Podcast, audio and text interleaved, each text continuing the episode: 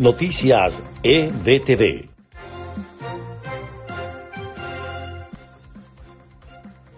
Este es el resumen de noticias EBTV en podcast de este viernes 26 de marzo. Les estará acompañando en la narración y producción María Gabriela Rondón. Comenzamos. La población de Apure, al sureste de Venezuela, se mantiene en estado de sitio. Tres integrantes de una familia fueron asesinados por el FAES y reportados como terroristas. Familiares de las víctimas niegan vinculación con grupos irregulares, mientras que defensores de los derechos humanos califican los hechos como falsos positivos.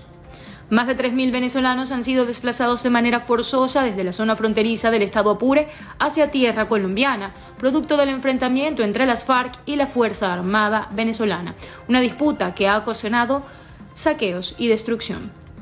Alrededor de 20.000 toneladas de alimentos se pierden semanalmente en Venezuela por la escasez de gasoil que impide abastecer los camiones de carga para sacar los alimentos de las unidades de producción. Desacuerdos entre Estados Unidos y el régimen de Nicolás Maduro forzaron a que fuese suspendida la reunión mensual del órgano de disputas de la Organización Mundial del Comercio. La reunión fue suspendida a raíz de que Estados Unidos solicitara en el inicio del encuentro retirar de la agenda el conflicto comercial que afecta a ambos países por no ser una petición del legítimo gobierno de Venezuela encabezado por Juan Guaidó. La Fiscalía de Ginebra cerró una investigación sobre Alex Saab por presunto lavado de dinero, que lo relacionó a más de dos docenas de cuentas de una importante institución financiera suiza.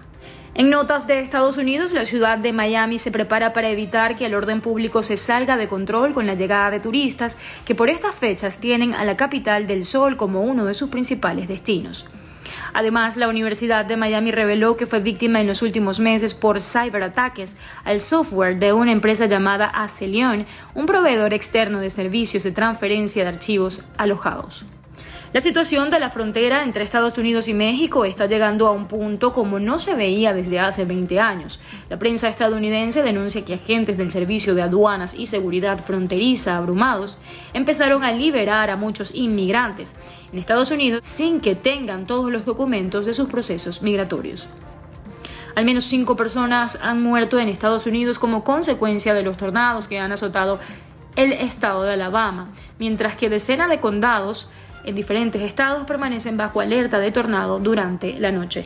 Hasta aquí este resumen del podcast de noticias EDTV de este viernes 26 de marzo. Les estuvo acompañando en la narración y producción María Gabriela Rondón. La invitación es a mantenerse conectado a través de todas nuestras plataformas digitales arroba EBTV Miami, enlazarse con nuestra página web ebtv.online y descargar nuestra aplicación en su dispositivo inteligente para disfrutar de toda nuestra programación en vivo. Hasta la próxima.